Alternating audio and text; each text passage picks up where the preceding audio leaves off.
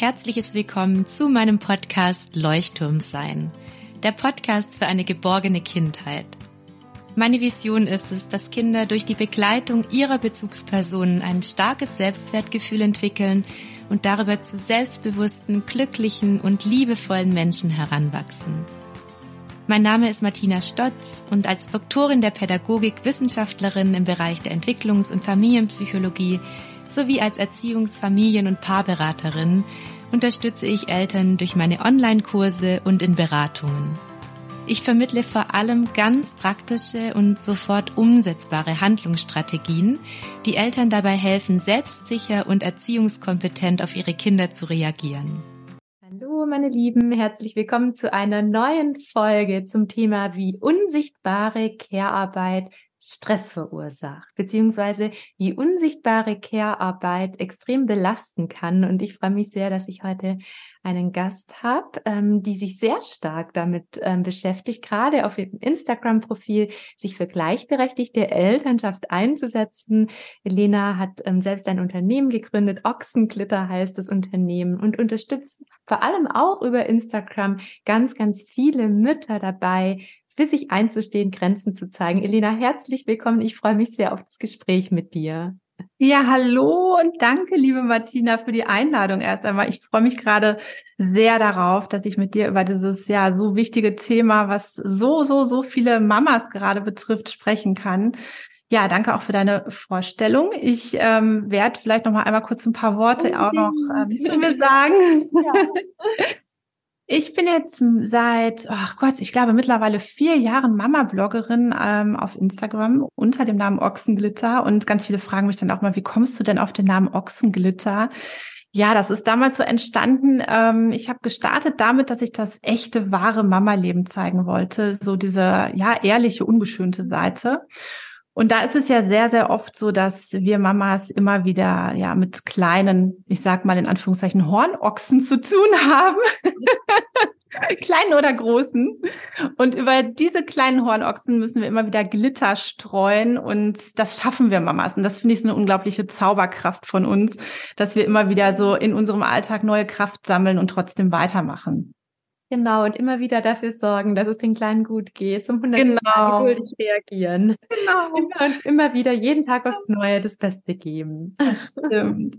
ja. Ich habe dann am Anfang sehr viele Tipps für das Mama-Leben auch geteilt, wie man sich das Mama-Leben erleichtern kann. Und ich bin dann über die Jahre einfach immer wieder zu dem Punkt gekommen, an dem ich gemerkt habe, dass es einfach nicht ausreicht, immer nur so kleine Tipps zu teilen, mit denen man sich das Mama-Leben erleichtert, sondern dass es auch um ganz grundlegende Strukturen geht, auch in der Paarbeziehung als Eltern, die man anpacken muss und die man vielleicht auch einfach ändern und anpassen muss, damit man nicht nur kleine Tipps hat, um etwas zu ändern, sondern auch einfach ein großes Ganzes hat, was das Mama-Leben dann wirklich auch erleichtert. Ja, Elena, das ist so wertvoll, was du da machst, weil ich glaube, dass du auch über deinen Account ganz viel Empathie einfach schenkst und sich viele Mütter einfach mal richtig verstanden fühlen mit dem, was tagtäglich so anfällt. Weil wie oft höre ich, jetzt einfach mal pauschal formuliert, ja, er hat ja gar keine Ahnung davon, was ich tagtäglich alles leiste. Und oh, ja. darüber ähm, würde ich gerne gleich am Anfang mit dir sprechen wollen. Weil du hast ja selbst auch drei Kinder, du weißt ja, was es bedeutet. ja. ja. Und ähm, ich würde gerne mal darüber sprechen. Es wird ja immer so über diese Care-Arbeit gesprochen und dann ist ja auch immer der Begriff Mental Load im Umlauf. Und da geht es ja auch ganz stark darum, dass ähm, es nicht allein um die Care-Arbeit geht, wenn wir jetzt äh, zu Hause bei den Kindern sind und uns in erster Linie um die Kinderbetreuung kümmern, sondern da kommt ja noch viel mehr mit dazu als das Windeln wechseln, die Flasche aufwärmen. Ja, also das sind ja viel mehr Dinge dabei. Und vielleicht möchtest du dazu gleich mal was sagen, weil ich bin sicher, da kannst du uns einen ausführlichen Überblick geben, vielleicht für alle Väter, die zuhören. Ja, das wäre wahrscheinlich auch ganz, ganz äh, sinnvoll und hilfreich, wenn die auch zuhören. Absolut. Ja, du hast gerade schon diese Begriffe genannt, Martina, Care-Arbeit. Das ist, ähm, ja, ich glaube, ein sehr moderner Begriff auch für etwas, was eigentlich schon, ja, seit Menschen gibt, auch besteht und was auch einfach leider heutzutage sehr, sehr wenig Anerkennung und Wertschätzung erfährt in der Gesellschaft und leider manchmal dann auch in der Beziehung, in der Paarbeziehung. Und das führt dann dazu, was du gerade sagtest, dass dann die Mütter dann teilweise auch wirklich da stehen und sagen, ich habe das Gefühl, ich, ich er merkt gar nicht, was ich so den ganzen Tag mache. Ich habe mal ganz am Anfang irgendwie auch mal einen Beitrag gehabt, in dem ich gesagt habe, wenn es abends so aussieht wie morgens hier zu Hause, dann ist das schon richtig, richtig toll, weil es einfach bedeutet, dass ich den ganzen Tag daran gearbeitet habe, diesen Zustand irgendwie wiederherzustellen. Und ja. man sieht nichts. Du kommst abends nach Hause und denkst dir, hey, warum steht das hier immer noch rum? Und mhm. man sieht halt nicht, dass man aber den ganzen Tag dreimal Saft weggewischt hat, Windeln gewechselt hat und äh, hinter den Kindern hergeräumt hat und Scherben weggesaugt hat. Ne? Mhm. Und das ist so genau dieser Punkt, ähm, den du gerade auch meintest, ne? dass dann die Mamas da stehen und sagen, irgendwie fällt es gar nicht auf. Mhm. Deshalb, ja, Care-Arbeit geht uns alle an. Care-Arbeit ist ein Riesenthema, was statistisch gesehen meistens von den Frauen, und zwar unabhängig davon, ob sie selber auch erwerbstätig sind oder nicht, ja, getätigt wird. Mhm. Und sobald man das erste Kind hat, ähm, nimmt der Anteil der Care-Arbeit halt einfach drastisch zu. Und das ist etwas, was, glaube ich, viele Paare dann in dem Moment auch vielleicht sogar so ein bisschen, ja, überrascht, weil man einfach gar nicht so genau abschätzen kann vorher, wie stark auf einmal dieser Anteil zunimmt und wie viele neue To-Dos da auf das Paar zukommen. Mhm. Und dann wird abgearbeitet, es wird gekämpft, man macht, man tut, aber hat nie die Zeit, wirklich mal ganz in Ruhe zu überlegen, was wäre denn jetzt für uns als Paar eigentlich der beste Weg und wie können wir uns das vielleicht auch ein bisschen anders noch aufteilen, um, um beide da nicht komplett unterzugehen, auch mit dieser Care-Arbeit. Ja, und hast du da, wenn wir gerade darüber sprechen, über diese, sagen wir jetzt mal, gerechte Aufteilung der Care-Arbeit, das ist ja auch immer eine Frage, wie möchte ich das als Paar also regeln? Also manche haben ja dann auch die Absprache, es bleibt einer eher zu Hause, der eine und übernimmt erstmal die Care-Arbeit, hat ja auch viel mit der Elternzeit zu tun, wer die Elternzeit nehmen kann, sind ja oft auch finanzielle Gründe, warum man sich ja. für ein bestimmtes Modell auch entscheidet. Das heißt, es geht vielleicht gar nicht so sehr jetzt darum, alles 50-50 gerecht aufzuteilen, sondern vielmehr darum, dass ihr für euch einen passenden Weg findet, dass ihr euch gesehen auch fühlt mit dem, was ihr alles tut und gewertschätzt fühlt. Weil ich glaube, diese Wertschätzung, das nehme ich so in den Paarberatungen immer wahr, ist oft das, was halt dann so kurz kommt. Beide Partner haben das Gefühl oder beide Partnerinnen ähm, ganz viel mehr zu machen plötzlich. Ja. Und jeder ist völlig am Anschlag und überlastet und eigentlich fühlen sich beide Partner oder Partnerin jeweils überhaupt nicht mehr gewertschätzt. Und ich weiß nicht, ob du vielleicht so ein paar Tipps auch, weil du ja auch mit vielen Mamas im Kontakt stehst, über deinen Insta-Account hast, die, die helfen können, um eine Aufteilung zu finden, die wirklich individuell passend ist. Das ist natürlich eine schwere Frage, nur fällt dir dazu was ein. Doch, da habe ich auf jeden Fall ein paar Tipps. Und ich denke aber, dass wir vielleicht vorher einmal ganz kurz auch noch einmal diesen Begriff Care-Arbeit noch mal einmal vielleicht für die klären müssen, die damit noch gar nicht so viel anfangen können. Du sagtest gerade, es ist ja oft so Elternzeit, einer geht arbeiten, der andere bleibt erstmal zu Hause. Auch danach bleibt dann häufig einer mehr zu Hause, geht nur Teilzeit arbeiten oder bleibt auch ganz zu Hause. Ähm, es gibt ja einmal die Erwerbsarbeit, das ist so die monetär messbare Arbeit, die man kennt, wenn man als Busfahrer, Busfahrerin, Lehrer, Lehrerin, was auch immer arbeitet. Das ist etwas, was man messen kann, wo man Erfolg hat, wo man ähm, Gesetze hat, die auch diese Arbeit regeln. Und man hat Arbeitszeiten, die halbwegs geregelt sind in den meisten Berufen. Das ist so die Erwerbsarbeit.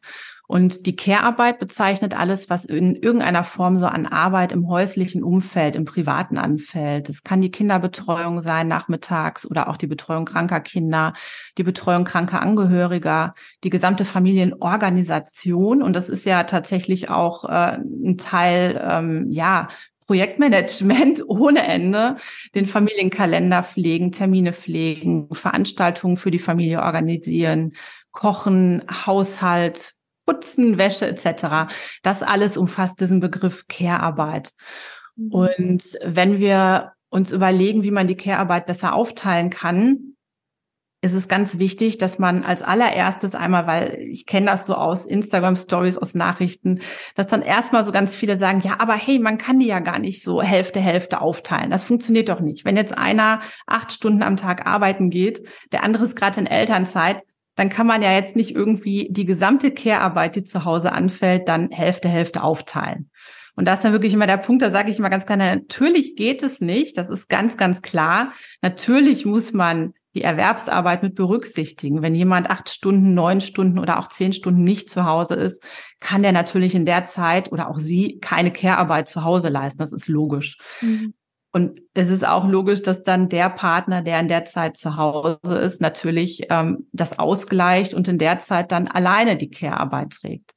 Was aber ganz, ganz wichtig ist, und das ist, wie ich es so erlebe, ähm, in einigen Beziehungen tatsächlich so der erste Knackpunkt nach der Geburt des ersten Kindes, dass nach Beendigung der Erwerbsarbeit, also nachdem dann der andere von der Arbeit kommt, dann aber tatsächlich mit eingestiegen werden muss zu Hause in den Bereich Care-Arbeit und zu Hause mit Care-Arbeit geleistet werden muss.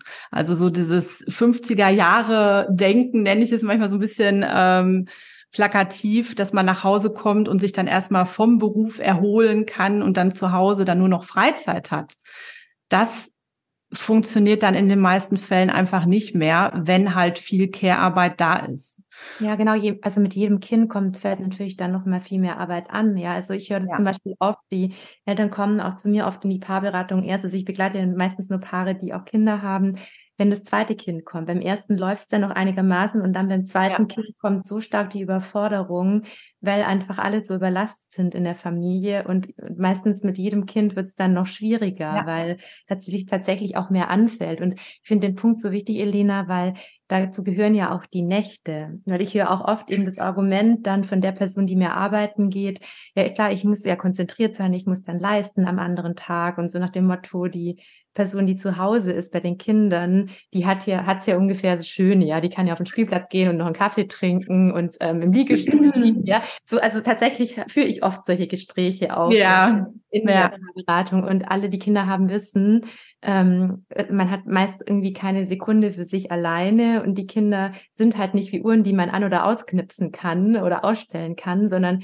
die, gerade dann, wenn ich unbedingt mal ein paar Minuten für mich alleine möchte oder ein Telefonat für möchte, dann schreien die Kleinen meistens am lautesten, weil Kinder halt einfach ihre Bedürfnisse noch nicht so zurückstellen können, wie Erwachsene es können. Das, das und, da ist leider auch oft der Denkfehler, weil früher wurden Kinder ja stark zum Funktionieren erzogen und es musste so sein. Und heute achten wir mehr auf Bedürfnisse, was allerdings auch zur Folge hat, dass Kinder mehr das bekommen, was sie brauchen, weshalb aber auch Erziehung intensiver für, für die Person geworden ist, die mehr bei den Kindern Kindern ist. Ja, früher hat man ja viel mit Bestrafung gearbeitet und Belohnung und da ging es auch teilweise in Familien, auch in der Nach Nachkriegsgeneration stark ums Funktionieren. Und da werden Familiensysteme zusammengebrochen. Ja, viele hatten vielleicht gar keinen Vater zu Hause, weil er im Krieg gefallen ist. Oder wenn wir jetzt wirklich so von den älteren Generationen her denken. Und das hat dazu geführt, dass einfach auch diese Erziehungsmethode damals fast schon notwendiges Übel oder notwendig war, um überleben zu können. Und heute gehen wir, Gott sei Dank,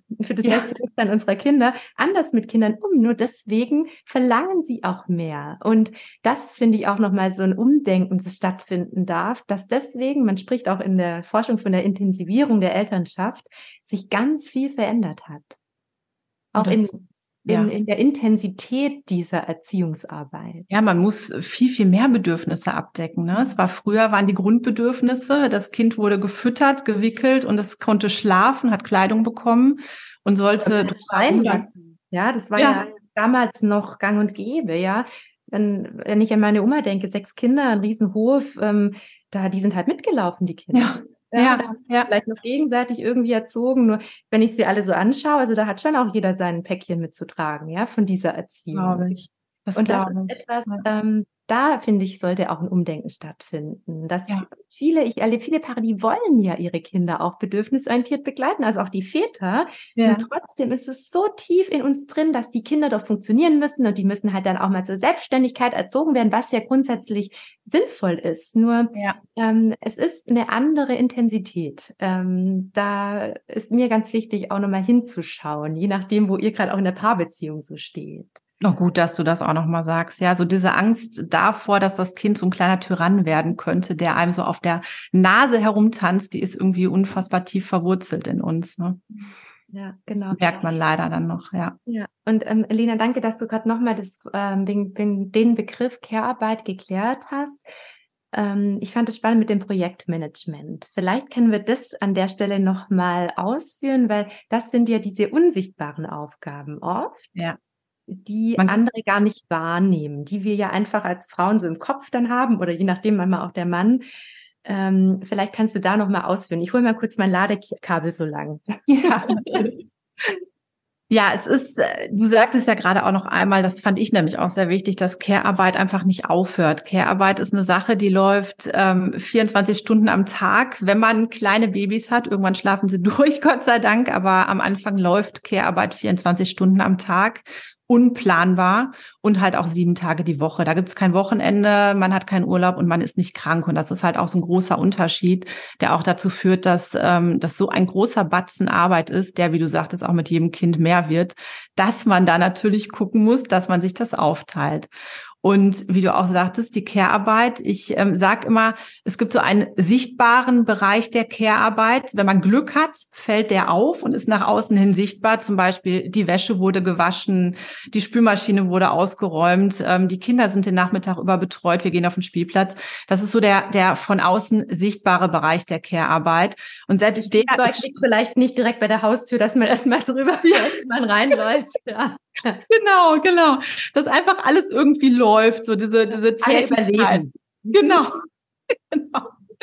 Und dann gibt es aber, ich sage immer, das ist so, der sichtbare Teil ist eigentlich nur so die Spitze des Eisbergs, so der kleinste Teil tatsächlich, so diese tatsächlich ausgeführten Tätigkeiten. Und ein ganz, ganz, ganz, ganz großer Teil, eigentlich der größte Teil der Care-Arbeit liegt unter der Wasseroberfläche. Den kriegen wir meistens gar nicht mit von außen, weil der nämlich in den Köpfen stattfindet. Und das ist das, was du gerade sagtest, dass du gerade sagtest, dass du gerade in Reinkultur und zwar dass die ganzen Arbeiten, die man braucht, die man tätigen muss im Kopf, um zu planen, zu steuern, zu kontrollieren, diese ganzen unendlich vielen Prozesse, die so im Haushalt mit Kindern ablaufen müssen. Ne? Es ist ja nichts, was man irgendwie äh, sich immer wieder neu aussucht, wenn man das, ähm, keine Ahnung, so auf, auf 110 Prozent optimieren möchte. Das sind ja wirklich grundlegende Sachen, die ablaufen müssen auch. Und die müssen so aufeinander abgestimmt werden mit verschiedenen Personen, verschiedenen Terminen den Tag über, mit verschiedenen äh, Gewohnheiten, Nahrungs Vorlieben, Allergien, Krankheiten eventuell.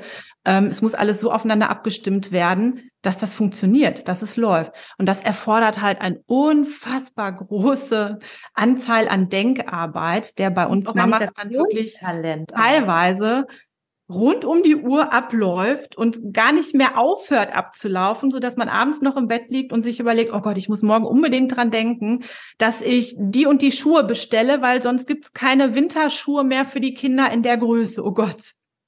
Und das sind so Sachen, die ähm, unheimlich belastend wirken können auch.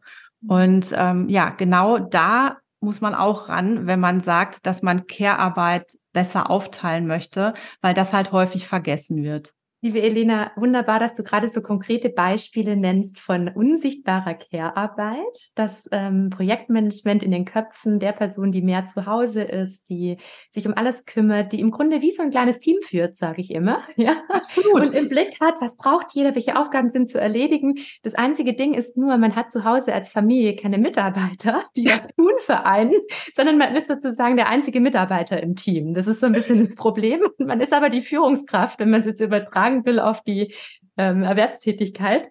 Ja. Ähm, das heißt, Elena, vielleicht kannst du noch mal so ein paar versteckte Aufgaben, die vielleicht manchen, die jetzt nicht so viel zu Hause sind, nicht so richtig bewusst sind, nennen. Sehr, sehr gerne. Das mache ich sehr gerne. Ja, nehmen wir einfach als Beispiel einen Nachmittagstermin von einem Kind, was jeden Donnerstag um 16 Uhr zum, ich sag mal, Fußball gebracht werden muss und dann eine Stunde beim Fußball ist. So. Da ist ja so der Klassiker, dass dann gesagt wird, hey, ne, sag mir Bescheid, ich helfe dir gerne, ich fahre das Kind dahin. So. Und jetzt hat man auf der einen Seite hat man also dieses, ich fahre das Kind dahin. Und das Ganze ist natürlich auch eine Erleichterung und das hilft dabei, das Ziel, Kind jeden Donnerstag beim Fußball abzuliefern, wieder abzuholen, zu erreichen. Aber es ist ganz, ganz wichtig zu sehen, dass das einfach ein ganz, ganz, ganz kleiner Teil, eine kleine Teilaufgabe in einem gesamten Prozess ist, der teilweise sichtbare Care-Arbeit, größtenteils aber auch unsichtbare Care-Arbeit erfordert. Also nehmen wir das Beispiel Fußball.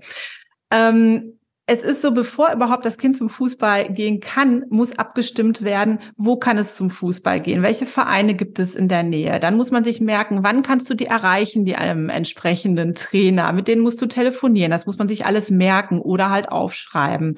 Dann musst du diese Gespräche führen. Dann musst du, wenn du dich für irgendein Probetraining oder irgendeinen Verein entschieden hast, musst du schauen, dass du dann dein Kind dann zum ersten Mal hinbringst, ob das Kind sich wohlfühlt. Also so eine, ist eine riesige Vorarbeit in diesem Prozess, die erstmal geschehen muss, bevor das Kind da regelmäßig hingeht. Genau, emotionale Vorbereitung des Kindes ist schon mal überlegen, wann genau rede ich mit dem Kind. Absolut. Drüber. Genau, dann genau. Es ist ja auch nicht so, dass die Kinder einfach immer so funktionieren. Wär, wäre das so, wäre alles viel leichter, nur so Kinder nicht. Ja? Deshalb wurden die Kinder wahrscheinlich früher eher in diese Richtung erzogen, weil es genau. natürlich für einen selber viel, viel leichter ist, wenn sie einfach nur wie kleine Roboter funktionieren. Aber das sind nicht die Menschen, die wir erziehen wollen. Ne? Und deshalb, wie du ja sagtest, ist das Ganze einfach auch viel anstrengender geworden ja, jetzt auf diesen Donnerstagstermin vom Kind nochmal bezogen. Man muss vorher schon überlegen, kommt das Kind rechtzeitig aus der Schule? Wenn ja, das Kind kommt rechtzeitig aus der Schule, dann ist die Tasche schon gepackt. Das muss man so im Kopf behalten. Um die Tasche zu packen, gibt es überhaupt gerade frisch gewaschene Sportsachen, die reingepackt werden können? Oder muss ich morgens, bevor ich selber zur Arbeit fahre, noch eine Wäsche anstellen, damit dann nachmittags die Sportsachen überhaupt fertig sind, damit das Kind die mitnehmen kann? Das ist so dieses Mentale, was du gerade auch meintest. Dann geht es weiter mit, ähm, das Kind braucht irgendeinen Snack, den es vorher essen kann, weil 15 Uhr ist meistens so die Zeit, wo die Kinder ja noch mal Hunger haben. Vorm Fußballspielen braucht es irgendwas zu essen, weil erst um 17 Uhr nach dem Fußballspielen essen würde überhaupt nicht funktionieren. Also muss man vorher schon überlegen, was kann man zu essen anbieten, bevor das Kind überhaupt dahin fährt oder auch hingebracht wird. Dann Wer packt die Tasche? Ist die Tasche gepackt? Was kommt alles in die Tasche rein? Sind die Sachen eigentlich vorrätig? Kommt das Kind pünktlich zu Hause an? Gibt es irgendwas, was das verzögert? Dann auch diese, diese ganze Einfühlung in das Kind. Wie geht's dem Kind eigentlich gerade? Es hat heute Morgen gesagt, ähm, dass es so ein bisschen Halsschmerzen hat. Ähm, deshalb muss ich mir merken, dass ich nach der Schule noch einmal das Kind mir genauer anschaue und nochmal gucke, hat es vielleicht sich die Situation verschlechtert? Dann lasse ich es lieber zu Hause. Es geht nicht zum Fußball. Oder geht es dem Kind wieder besser? Auch das etwas. Was mache ich mit den zwei anderen Kindern auch in der Zeit, oder? Wenn, was also machst du mit den anderen Kindern in der Zeit? Genau. Nimmst du die mit oder kannst du die irgendwo verabreden, dass du die unterbringst, die Kinder? Wie kannst du das machen? Ne? Es sind unheimlich viele Sachen, die so im Kopf ablaufen und die man sich vor allem merken muss mhm. und an die man sich ähm, ja erinnern muss zur richtigen Zeit und wie du dann auch sagtest, die man größtenteils halt auch einfach noch selber abarbeiten muss, dann tatsächlich, damit am Ende und es hört sich so banal an. Ich meine, einmal die Woche irgendwie Fußballtraining. Es hört sich so nach außen hin so unglaublich banal an. Ne? Aber was da wirklich so für Abläufe vorher und nachher auch ablaufen. Ja, und dann geht das Kind zum Fußballtraining ähm, selbst wenn es jetzt von jemand anderem dahin gebracht wird und auch wieder abgeholt wird, was passiert danach mit der Tasche? Die mhm. vollgeschwitzten Sachen, die müssen wieder ausgeräumt werden, die müssen wieder pünktlich gewaschen werden, damit die eine Woche später dann wieder sauber sind. Die äh, Trinkflasche muss ausgeräumt werden, sonst schimmelt die in der nächsten, bis zur nächsten Woche. Ähm, die Fußballschuhe müssen vielleicht gesäubert werden. Ähm, ne, du merkst, es sind einfach total viele Sachen, die so ablaufen. Das ist ein Beispiel. Das heißt, wir haben ja nicht nur die Hobbys, wir haben ähm, das Einkaufen, alles, was mit Essen zu tun ja. hat. Ja, wir haben die Einschlafbegleitung, die Morgenroutine. Ja. Ähm, dann haben wir, je nachdem, ob das Kind schon in der Schule ist, Schule ist eventuell noch unterschiedliche Lernaufgaben, auf die man das Kind vorbereiten muss. Am besten noch im Blick hat, wann schreibt Kind A, B, C. Stimmt, genau, genau. Wenn es morgen eine Mathearbeit schreibt, dann lasse ich es vielleicht heute lieber zu Hause, damit es heute nochmal Mathe lernt. Genau, auch das muss man wieder. Das ist ja Projektmanagement, wirklich. Oder in der Kita ist da ein Kindergartenfest, muss ich da noch einen Kuchen backen, ähm, den Termin nicht vergessen, Arzttermine. Also es ja. gibt so viele Kategorien ja. und Bereiche, die tatsächlich äh, ja extremes Projektmanagement erfordern. Und jetzt gibt es natürlich so diese Power-Personen, ja, die sind geboren für das Projektmanagement. Das sind so wahrscheinlich die äh, Mütter oder auch Väter, die das einfach mit Leichtigkeit machen. Also tatsächlich hatte ich so eine Mutter, äh, die da bin, ich bin morgens aufgestanden, das ganze Haus war geputzt, es war immer alles leicht bei ihr. Nur ich, ihre Stärke ist es eben auch, alles in, innerhalb kürzester Zeit effizient auf die Reihe zu kriegen. Jetzt hat ja. sie zwei Kinder, vielleicht auch, weil sie mit fünf Geschwistern aufgewachsen ist, hat sie das so gelernt. Nur es ist ja nicht jedermanns Stärke, das alles so im Griff zu haben. Also ich glaube tatsächlich, Projektmanagement, das hast du oder du hast es nicht und du kannst es lernen, aber es ist extrem anstrengend und je nachdem auch, welche emotionalen Themen noch dazukommen, kann es einfach ewig auch dauern, bis man da reinfindet und vielleicht lernt man das auch nie so richtig, weil es einfach zu viel ist. Ich äh, wollte ich gerade sagen, also ich glaube, dass ähm, dass gerade dann mit mehreren Kindern und noch dem Job nebenbei und äh, sozialen Verpflichtungen nebenbei und dann möchte man ja selber auch noch ein bisschen Zeit für sich selber so optimalerweise übrig haben und das auch noch mit koordinieren mit Fitnessstudio, Freunde treffen, keine Ahnung, dass das einfach ähm, unfassbar viel ist und äh, egal wie gut, ich meine, ich habe früher beruflich Projektmanagement gemacht, also ich kann das. Ich liebe Projektpläne. ich finde das super. Aber das, was man so im Privaten leistet ähm, und was so an, an äh, Management wirklich anfällt, mhm. das ist einfach unfassbar viel, wirklich. Mal, und ich kann es ja. Du hast es gelernt und es ist schon so viel. Wie muss es dann erst für eine Person sein, die einfach darin nicht ihre Stärke hat, eher eine kreativere ja. Person ist, eher ja. vielleicht zum chaotisch ist oder eher sehr emotional ja. betont und darin keine Stärke hat. Gerade für diese Mamas erlebe ich auch so. Es ist wahnsinnig anspruchsvoll und da sage ich immer, hey, das, du musst das nicht können. Ja, das ist vielleicht einfach, es entspricht nicht deiner Art. Das ist nichts, was was du dir einfach so von heute auf morgen aneignen kannst. Und darüber wollen wir ja jetzt noch ein bisschen sprechen, weil Elena, ich glaube tatsächlich, du bist darin begabt und hast da eine Stärke, auch wenn du das auch nicht immer alles schaffst. Das, darum geht's ja gar nicht nur. Kann man auch nicht. Das ist, man kommt einfach irgendwann an eine Grenze und die muss man für sich selber erkennen und akzeptieren. Das ist so. Ja. Und vielleicht kannst du noch so ein paar Hacks teilen, die ja. Ähm, gerade vielleicht Eltern, die da Unterstützung brauchen oder sich noch mehr Halt wünschen, helfen könnten.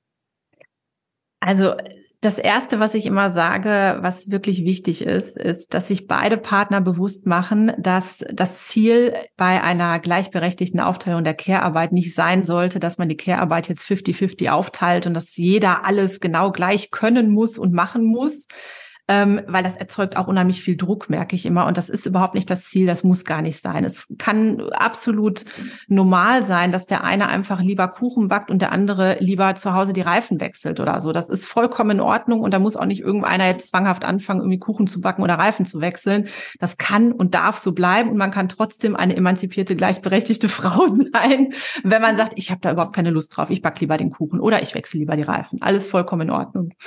Und eine 50-50 Aufteilung zwanghaft durchzusetzen, wenn einer einfach viel, viel häufiger zu Hause ist, ist auch überhaupt gar nicht sinnvoll. Das äh, braucht man gar nicht versuchen und das ist auch gar nicht so Ziel des Ganzen. Es geht viel, viel mehr darum, und das ist so das Ziel, was ich definiere bei einer gleichberechtigten Aufteilung, dass beide Partner am Ende dieser Aufteilung gleich viel Freizeit übrig haben.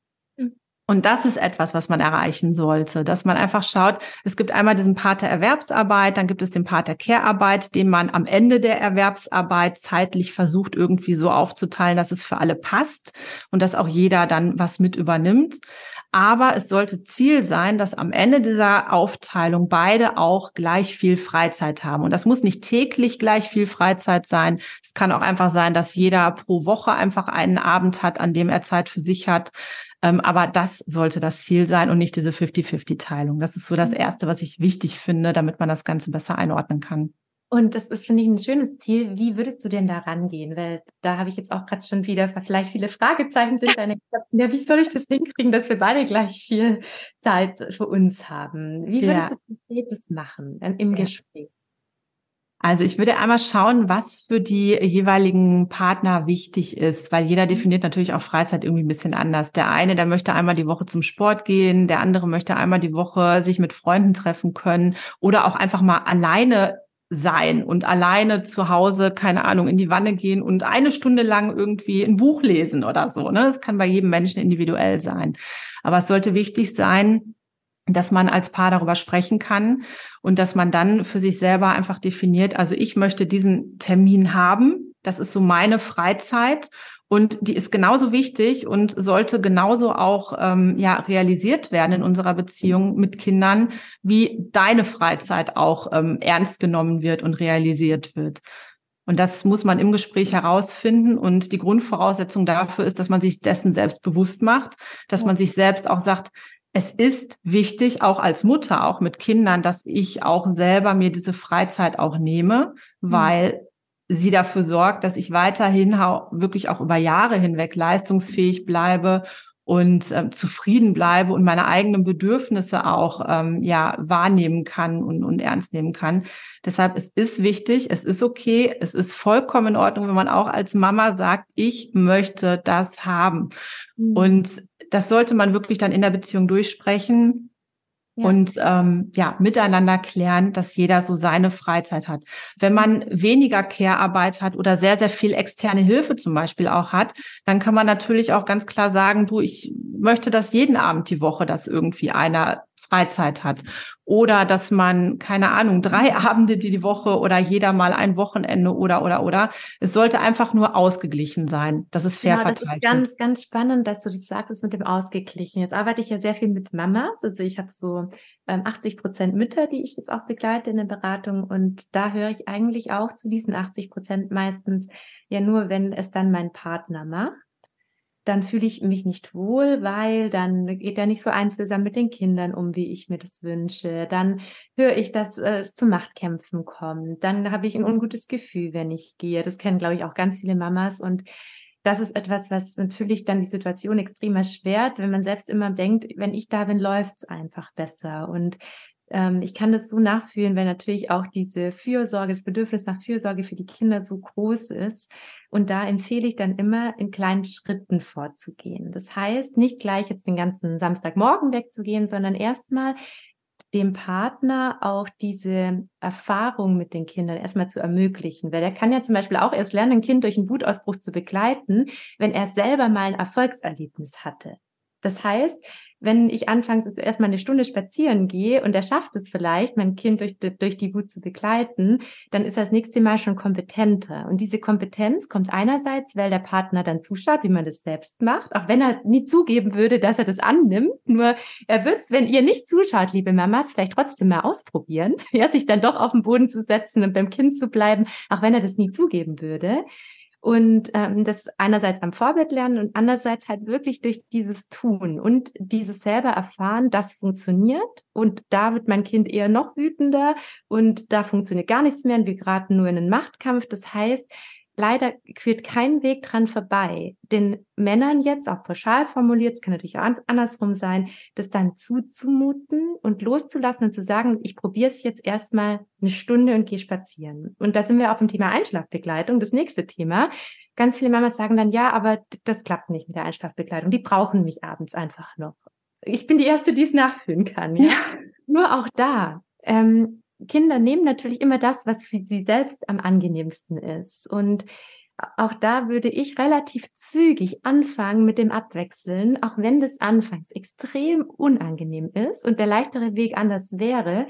Nur dann geht's auch wieder nur über diesen unbequemen Weg, wirklich das Haus zu verlassen, dem Partner das zuzumuten, dass es vielleicht dann auch länger dauert, dass es zu Frust führt je nachdem, ob das Baby natürlich jetzt noch sehr jung ist, da ist es was anderes, weil das Baby einfach dann eventuell die Brust braucht oder ähm, es einfach noch nicht allzu lange weinen sollte, weil es einfach so ein niedriges Stresstoleranzniveau hat. Doch wenn ein Baby so ein halbes Jahr alt ist, kann man auch damit eben langsam schon anfangen, je nachdem, ob man noch stillt oder nicht. Und das ist so etwas, da helfe ich ganz oft in kleinen Schritten voranzugehen, weil sonst ähm, findet man sich als Mama vielleicht auch, wenn das Kind zwei bis drei Jahre alt ist, einfach in dieser Rolle, es geht nur mit mir und nicht ohne mich. Und das ist, glaube ich, so der Killer für alle Mütter und ständig diese Rolle, ich habe die ganze Verantwortung. Ich weiß nicht, ob du das so bestätigen kannst, Elena, oder ob du noch andere Sichtweisen zu ergänzen hast.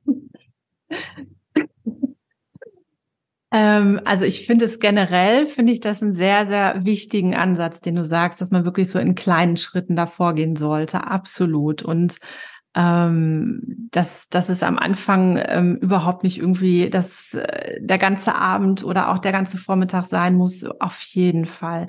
ich finde es nur auch ganz, ganz wichtig, weil es ist wieder so dieses Thema Druck dann auch bei den Müttern. Ich weiß von vielen, es ist einfach, die Kinder sind oft in Phasen. Es gibt Phasen, in denen sind die unfassbar stark auf die Mama fixiert. Das ist ja. so.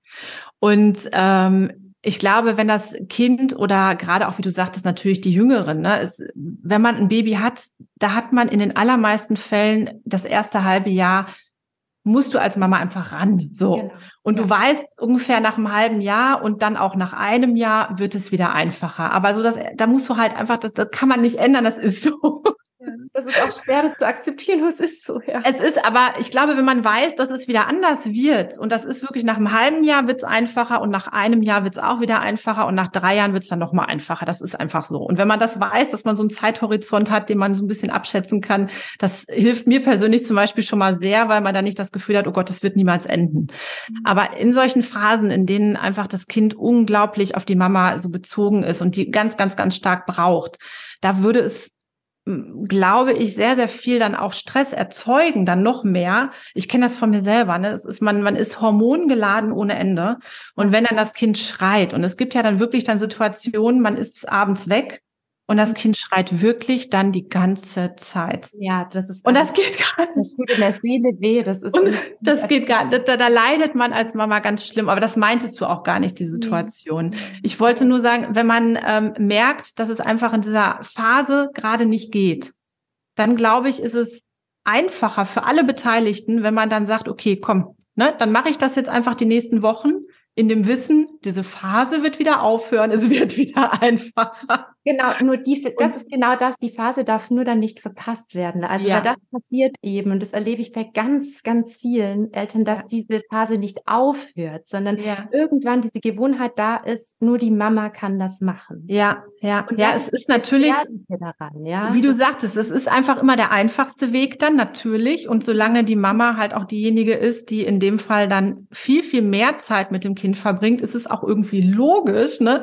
dass dann natürlich es mit der Mama auch einfach routinierter und einfacher und leichter funktioniert. Und wie du sagst, natürlich ist es dann immer der einfachste Weg für alle zu sagen, ja komm, dann mache ich das eben. Mhm. Ähm, das ich ist so eine Falle, in die man leicht tappen kann. Das stimmt. Definitiv, ja, definitiv. Liegt es so am Herzen auch, um alle äh, Mütter da zu schützen, auch ein Stück weit von mhm. selbst und vielleicht auch alten Mustern, die sie auch aus ihrer Kindheit ja. kennen, weil die Mama, die macht es halt und ja, ja, ja. Ich möchte immer ermutigen, es einfach auch auszuprobieren. Ja. Und ich sage immer mindestens 14 Tage. Und wenn es dann auch nicht geht, ja, und wie du schon sagst, wenn es so eine schlimme Phase ist, dann ohnehin ja. nicht nur einfach in diese Falle nicht zu tappen, um sich selbst zu schützen und sich den Raum zu geben und wie du schon sagtest, manche Phasen, da geht's dann einfach am leichtesten und dann ist es auch okay. Ja. Und da in, also es gibt ja immer so Zeitfenster und in einigen Zeitfenstern sind die Kinder ähm, innerlich so sicher und stark, dass sie mehr so nach außen orientiert sind. Und in dieser in diesen Zeitfenstern kann man sowas wunderbar gut machen. Und dann äh, dass dass der Vater, wie du auch sagtest, oder wer auch immer dann mehr übernimmt und ähm, selber auch so eigene Routinen etabliert und selber lernt und selber auch diese Erfahrung macht. Und zwar, das sage ich auch immer wirklich so früh wie möglich, selber diese Erfahrungen machen dürfen und können, damit man nicht irgendwann wirklich ähm, der eine ist der absolute Fachmann für das Kind und hört schon direkt am ersten Geräusch, oh, das Kind hat jetzt das und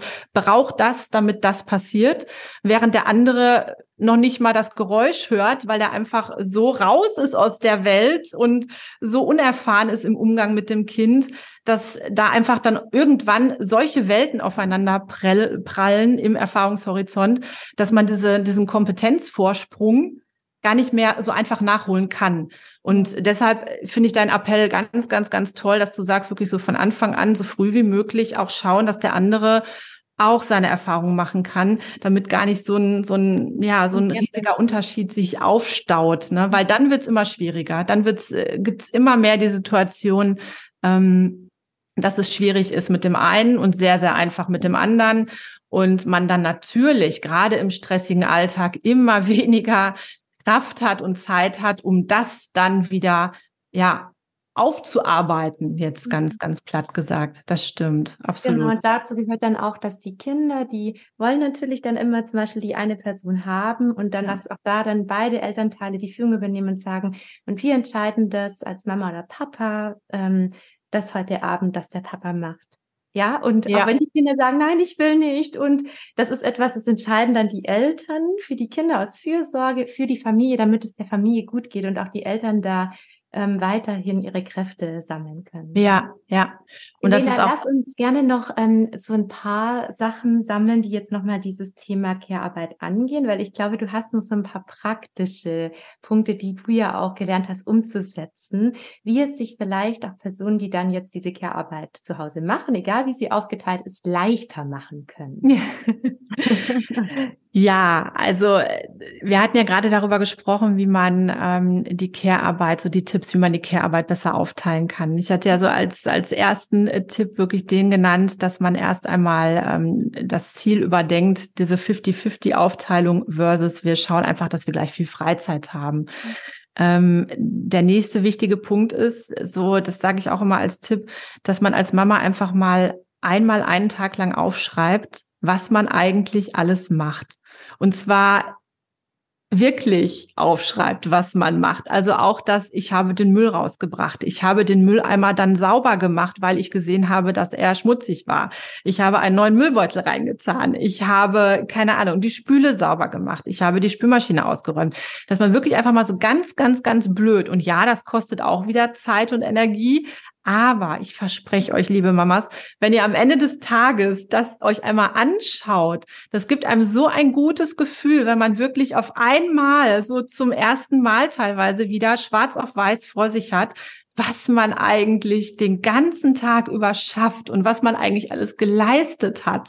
Und das ist, ja, nicht nur für einen selber ein sehr, sehr gutes Gefühl, sondern auch für eventuelle Gespräche mit dem Partner eine sehr, sehr gute Grundlage, um wirklich mal zu zeigen, hier, ne, ich weiß, es sieht genauso aus wie heute Morgen und ich weiß, das erweckt den Eindruck, als ob hier gar nichts passiert wäre in deiner Abwesenheit.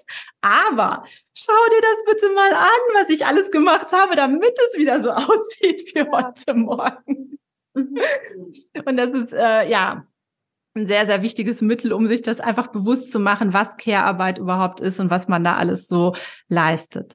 Mhm. Und um dann, das ist so mein dritter Tipp, um wirklich die Care-Arbeit aufteilen zu können, ist es unglaublich wichtig, dass man sich nicht nur die sichtbare Care-Arbeit vor Augen führt, sondern halt diese unsichtbare Care-Arbeit, weil die einfach wirklich den großen Teil, ähm, den großen Anteil an der Care-Arbeit ausmacht. Und das ist auch der Grund, ich höre immer sehr, sehr häufig, dass dann Frauen sagen, boah, ich fühle mich irgendwie völlig überlastet. Ich habe ständig den Kopf voll. Ich weiß gar nicht mehr wohin. Ich kann teilweise abends nicht einschlafen, weil mir so viele To-Dos im Kopf herumschwirren. Aber mein Mann, der hilft ja. Also der sagt immer, sag mir einfach, was ich machen soll und dann mache ich das doch. Und also der, der will ja, der macht ja. Deshalb, ich weiß gar nicht, warum ich so überlastet bin, warum ich mich so fühle. Ich habe da gar kein Recht zu. Oder die Männer, die sagen, ja. ich helfe doch die ganze Zeit. Ja. Was, was willst du denn? Ja. Und das ist, es ist äh, so eine häufig vorkommende Situation, dass die Frau irgendwie ganz verzweifelt ist und sagt, ich weiß gar nicht mehr, wie ich noch weiter irgendwie vorgehen soll, weil es ändert sich trotzdem nichts an meiner gefühlten Überlastung. Aber er sagt, er macht ja und ja, das stimmt ja auch, macht er ja auch. Deshalb, ich weiß nicht, wie ich weitermachen soll, was ich noch für Lösungen haben soll. Und da ist es ganz, ganz, ganz wichtig, dass man ähm, wirklich erkennt, dass man die meisten Aufgaben im Haushalt, dass das Prozesse sind, dass das nicht eine einzelne kleine Aufgabe ist, wie zum Beispiel das Kind donnerstags um 16 Uhr pünktlich zum Fußball zu bringen, sondern dass es ein Gesamtprozess ist, der damit startet, dass das Sportzeug gewaschen ist, die Tasche gepackt ist, der Snack vorbereitet ist, die Trinkflasche im Sportzeug ist, dass man weiß, wo das Kind hin muss, wann es wieder abgeholt werden muss, ob das Training überhaupt stattfindet oder ob es Eine Prozessbeschreibung im Job im Grunde, oder? Absolut, ein gesamter Prozess. Ja. Und aus meiner Erfahrung ist es so, dass wirkliche Entlastung nur dann stattfinden kann, wenn jemand die Verantwortung übernimmt für einen gesamten Prozess. Genau. Und das bedeutet, dass in diesem Fall, jetzt bezogen auf das Trainingsbeispiel, nicht nur einer auf Zuruf des anderen das Kind an eine Adresse bringt, zu einer Uhrzeit, die ihm mitgeteilt wird, an eine Adresse, die ihm mitgeteilt wird, mit einer Tasche, die schon gepackt ist. Da kannst du es gerade selber machen. Das Richtig. ist dieser Satz, der immer kommt, wo Absolut. dann manche Männer sagen, ja, die, die, lässt sich ja auch nicht helfen. Ja. ja, aber es ist tatsächlich, weil bevor ja. ich jetzt dann zusätzlich auch noch ihm die Adresse aufschreibe, ihm die Uhrzeit mitteile, ihm die Sporttasche in die Hand drücke, ihn dran erinnere, dass er das Kind eine Stunde später wieder abholt, ja, und die Sporttasche wieder aus dem Auto nimmt, dann habe ich noch mehr mentale Arbeit, als wenn ich einfach den gesamten Prozess inklusive des Fahrdienstes, dieser kleinen Aufgabe Fahrdienst, einfach direkt selber mache. Deshalb wirklich so motiviert für alle Eltern. Ich sag's dir, gib Prozesse ab. Am besten Prozessbeschreibung hier runter ja. und dann abgeben. Und Absolut. Ja, auch eine dritte Person, oder? Das kann ja auch. Oder auch eine dritte Person. Das können auch Oma und Opa sein. Das kann die Tante sein, der Babysitter, wer auch immer. Aber es muss wirklich dieser Gesamtprozess Donnerstags Fußballtraining und zwar inklusive der WhatsApp-Gruppe, wo das Fußballtraining abgestimmt wird, damit man auch mitbekommt, wenn es nicht stattfindet, verschoben wird oder in der Halle stattfindet. Ja inklusive wirklich allem. Also man muss die Gesamtverantwortung tragen mhm. für das Gelingen dieses Termins. Und, das Und erst dann Entlastung. Mhm. Richtig. Erst dann hast du nicht mehr diese ständigen To-Dos im Kopf, ne? Managementaufgaben, Planung, Steuerung, Kontrolle. Und genau das hast du dann nicht mehr im Kopf. Du musst dann nicht mehr dran denken. Ja, sind jetzt an die richtige Stelle gefahren? Hatte ich ihm das aufgeschrieben? Habe ich ihm mitgeteilt, dass das heute in der Halle stattfindet? Hat er jetzt noch einen Snack vorher gegessen? Weißt du, was noch viel wichtiger ist? Wenn dann was schief geht, dann hast du auch nicht die Verantwortung dafür. Weil ich kenne ja alle Mamas, äh, diese unglaublich wundervollen Mamas, die ich begleite, die sich dann einen Wahnsinnsdruck machen, sich ein wahnsinns ja. schlechtes Gewissen machen, wenn einmal was schief läuft. Und auch das ist entlastend, wenn ich einfach auch mal sagen kann, ja, dafür hatte ich ja gar nicht die Verantwortung. Ja, ja das lasse ich jetzt einfach mal weg von mir. Ich gebe es ja niemand anderem die Schuld, weil es bringt auch nichts. Nur ich kann einfach sagen, hey, ich habe trotzdem heute alles irgendwie geschafft richtig, und richtig gemacht. Richtig, richtig. Weil und das Mamas durchrutscht bei den ganzen Prozessen und dass ständig irgendwas schief läuft, ist ja völlig klar. Das kann ja kein normaler Mensch leisten. Absolut. Das ist ja das, was ich meine. Es ist einfach wirklich eine Menge an Aufgaben und an, an Projektmanagement, was von einer Person alleine, die ja gleichzeitig auch noch den Großteil dieser Aufgaben in den Prozessen selber abarbeitet, einfach nicht leistbar ist. Das ist, also, das muss man auch wirklich, das ist auch etwas, was ich, was ich gerne mal sage. Man muss auch einfach mal sich eingestehen, dass das einfach nicht leistbar ist. Also nicht umsonst war früher der Beruf Hausfrau und Mutter ein Beruf, ne? Genau. Und, das, und wenn ich dann darauf schaue, dass manche wirklich auch beide Vollzeit arbeiten und noch drei Kinder haben und nicht mal Au pair oder Unterstützung, dann ähm, wundere ich mich auch nicht, dass die ganzen tatsächlich Verhaltensprobleme auch bei Kindern ansteigen, weil ja durch dieses erhöhte Stresslevel in Familien ganz, ganz viel passiert. Und ich weiß, es ist so ein Teufelskreis. Ja. oft ist ja so, dass diese ähm, finanzielle Not da ist und es anders gar nicht machbar ist. Und ja auch da ist es wirklich ähm, dann wichtig, nochmal genau hinzuschauen, was ist uns in unserer Familie wirklich wichtig und verzichten wir vielleicht ein paar Jahre auf gewisse Dinge auf finanzieller Art, um wieder mehr Ruhe reinzukriegen und, und auch realistische Ansprüche ja. an uns als Mama oder Papa zu entwickeln, was wir überhaupt leisten können, um trotzdem noch geduldig und liebevoll mit den Kindern zu sein. Absolut, weil es ist ja eigentlich genau das, was wir nicht mehr wollen. Und zwar die Kinder dazu erziehen, dass sie einfach nur funktionieren sollen. Und leider, leider, je mehr Termine, je mehr Stress, je weniger Ressourcen wir haben, desto mehr müssen wir unsere Kinder im Alltag in so eine Rolle doch wieder reinzwängen, weil wir müssen pünktlich zur Arbeit, wir müssen pünktlich dahin, dann haben wir nachmittags den Termin und ständig verlangt man vom Kind, dass es funktioniert. Mhm. Und es ist eigentlich genau das, was viele von uns heutzutage zum Glück nicht mehr wollen. Mhm. Aber liebevolle Begleitung, Bedürfnisorientierung erfordert Zeit und erfordert auch innere Ressourcen bei einem selber, Ruhe, die man ausstrahlt und einfach auch die, die Möglichkeit, Empathie zu empfinden. Und die hat man nicht, wenn man selber unfassbar gestresst ist und nur die nächsten zehn Termine im Kopf hat. Ja, das ist auch so ein schönes abschließendes Zitat, Elena. Das würde ich gerade am liebsten raufschneiden und ganz groß einblenden. Elena, du bist ja auch gerade dabei, alle diese wertvolle Arbeit ähm, in einem Buch zusammenzufassen. Magst du noch ein bisschen erzählen, weil das kommt ja bald raus, oder? Sehr, sehr gerne, genau, sehr gerne. Ja, ich habe irgendwann habe ich mir gedacht, Mensch, da, da muss man was machen können. Wir müssen das, man muss das wie früher im Projektmanagement, wir müssen das anpacken in der Familie selber. Und ich bin gerade dabei, ein Workbook zu erstellen. Das Ganze nennt sich Raus aus der Mama-Falle, reduziere dein Mental Load.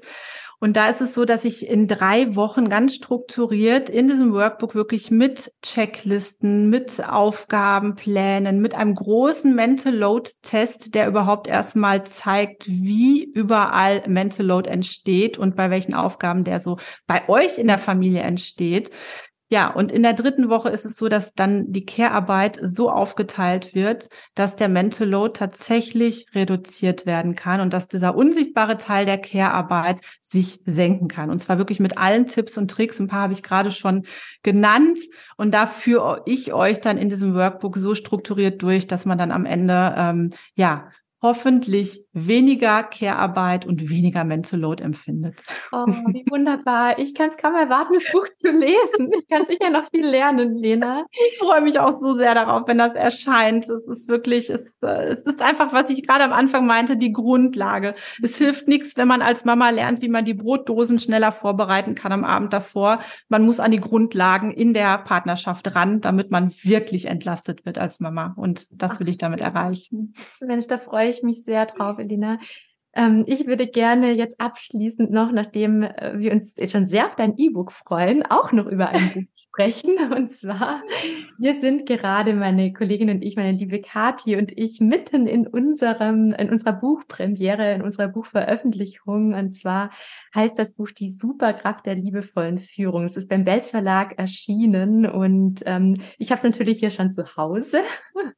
Und äh, jetzt ist es auch in den Buchläden. Und wir sind überglücklich, haben jetzt auch einige Events zu diesem Buch. Und ja, ich möchte einfach nochmal sagen, für alle, die uns vor allem auch jetzt in der Anfangszeit unterstützen möchten, dass dieses Buch ein Bestseller wird, weil es ist jetzt auch schon im Vorverkauf ein Bestseller geworden, kauft das Buch am besten jetzt gleich, ähm, weil es ist für uns natürlich ein riesiges Herzensprojekt. Wir haben in diesem Buch ganz viele praktische Strategien und Formulierungshilfen, auch wie ihr im Alltag liebevoll die Führung übernehmen könnt, um auch den Kleinen nicht zu viel Verantwortung zu geben. Ja, um wirklich diese Führung und das ist äh, wirklich im Sinne von auf Augenhöhe gemeint zu übernehmen und Kinder ohne Belohnung und ohne Bestrafung zu begleiten. Und es erfordert manchmal eben auch sehr viel liebevolle Führung, klare Ansagen und wo da eben so diese Balance ist. Es ist ja nicht immer so ganz leicht. Wie viel Grenzen zeigen, wie viel Freiraum lassen. Genau darum, um ja. dieses Thema geht es in unserem Buch, unser absolutes Herzensprojekt. Also gerne in den Buchladen springen. Ich liebe es ja immer, Buchläden oder einfach bestellen online. Und ich freue mich wirklich riesig, riesig drauf, ähm, wenn auch ihr euer das Buch in den Händen haltet. Auch Elena, du hast es ja schon. Wie cool. Hast es verraten? Ich hoffe, ich darf es verraten. Ich habe es schon. Und ich habe tatsächlich auch schon reingelesen. Und ähm, ich kann dich da nur bestätigen, was ich am wirklich tollsten finde, generell an deiner Arbeit, Martina. Du sagst nicht nur so, so theoretische Grundsätze, an die man sich in irgendeiner Form im Alltag halten sollte, sondern du bringst wirklich ganz, ganz, ganz praktische Hilfen. Ich habe hier zum Beispiel eine Seite Formulierungshilfen zum Schutzschild. Ich finde das so genial. Da steht andere sagen zu deinem Kind mit Beispielen und dann steht, so könntest du darauf reagieren. Also wirklich so ganz, ganz, ganz praktische Beispiele. Und das hast du hier in diesem Buch in ganz, ganz vielen verschiedenen Situationen, auch wie man wirklich ganz praktisch handeln kann. Und das finde ich super, finde ich ganz toll. Also ja, auch das von mir. Das Wunderbare ist ja, Kathi war mit dabei. Die ist ja Trainerin der gewaltfreien Kommunikation und die ist ja auch Meisterin darin, Dinge gewaltfrei zu kommunizieren. Ja. Und ich glaube auch diese Mischung von uns beiden macht dieses Buch so aus, weil wir haben natürlich nicht immer nur eine Strategie, wie man ja. reagieren könnte, weil oft funktioniert die eine nicht und die eine passt nicht so zu einem, sondern wir haben immer mindestens zwei Reaktionsmöglichkeiten für ganz konkrete, typische Konflikte im Alltag. Und ganz toll. Ja. Ja, freue mich auch. Das, das ich also ich kann so gar nicht glauben, dass es erschienen ist. Das ist voll verrückt. Wirklich, ganz, ganz, ganz herzlichen Glückwunsch. Ich finde es ganz, ganz toll, euer Buch. Ähm, ich, ich jetzt über ähm, ziehe ich hier die Zeit komplett, ne? aber ich wollte eine Sache hierzu noch sagen. Das fand ich nämlich ein Kapitel, fand ich ganz, ganz toll. Auch ähm, da hast du so zum Thema, ich, ich weiß nicht mehr genau, wie du es genannt hast oder wie ihr es genannt habt. Es ging so um das Thema, ähm, ähm, wenn man das Kind auch mal mit Gewalt an irgendetwas hindern muss, festhalten muss, etc. Fand ich ein unfassbar wertvolles Kapitel auch, weil da wirklich ähm, so viele Eltern ähm, unglaubliche Probleme mit haben. Thema Zähneputzen, Thema Impfungen. Das Kind muss kurz festgehalten werden. Das Kind muss in irgendeiner Form die Zähne geputzt kriegen. Oder, keine Ahnung, das Kind wirft sich auf die Straße, will nicht mehr aufstehen. Was kann ich machen? Ich will ja keine Gewalt anwenden. Inwieweit ist es trotzdem okay und wichtig und wertvoll dann auch für das Kind, dass ich das dann trotzdem machen muss in irgendeiner Form. Und wo sind die Grenzen? Fand ich super, fand ich ganz, ganz toll und Ach, hilfreich. Schön, also, ja, auch von mir eine ganz große Empfehlung. Danke. Es geht um die verschiedenen Bereiche tatsächlich, wie liebevolle Führung zusammengesetzt wird. Und mhm. wir haben sogar ein wirklich neues Erziehungskonzept entwickelt. Das heißt das Füli-Konzept, also die Füli-Erziehung. Und da geht es eben darum, einmal die innere Kindarbeit zusammenzubringen mit diesen ganzen Strategien der liebevollen Führung, weil ja auch das innere Kind in einem immer bei der Erziehung dabei ist. Und ihr wisst ja, ich arbeite auch sehr stark psychologisch. Das heißt, wir haben diese zwei Aspekte in dem Buch miteinander verbunden, um ja Praxis vor allem auch mit einem großen Tiefgang zu verbinden. Ja, genau. Und jetzt aber genug vom Buch. Jetzt, Jelena, wir könnten noch Stunden quatschen. Es ja? ist immer so, es stimmt. Ich habe schon gesagt, zum Glück wohnen wir jetzt ein bisschen näher beieinander. Das ist, ist schön. Ich freue mich, Elena, wenn wir uns bald wiedersehen. Und ja. Dann sehr, danke ich dir von Herzen für deine Zeit. Vor allem, ich habe das mit den Prozessen jetzt so im Kopf, sage ich dir. Das werde ich genauso machen. Und danke dir für alles, Elena. Und wir sehen uns bestimmt bald mal. Dankeschön. Danke, Martina. Tschüss. Tschüss.